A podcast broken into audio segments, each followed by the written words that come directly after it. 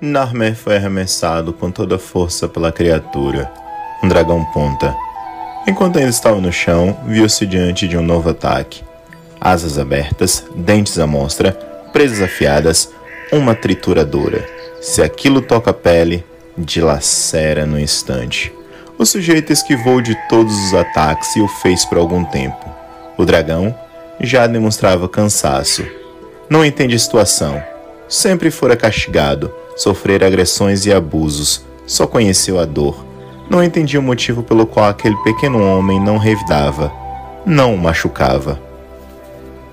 Namé baixou a lança, levantou as mãos abertas na altura do rosto e foi se aproximando lentamente.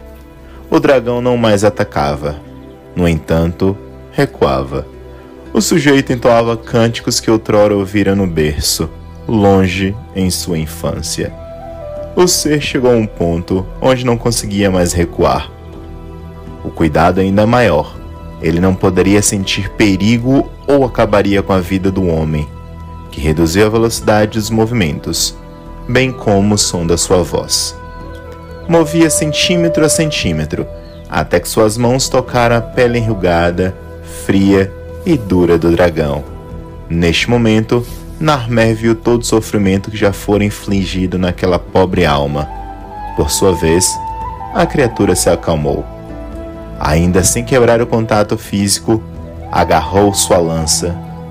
A criatura teve paz.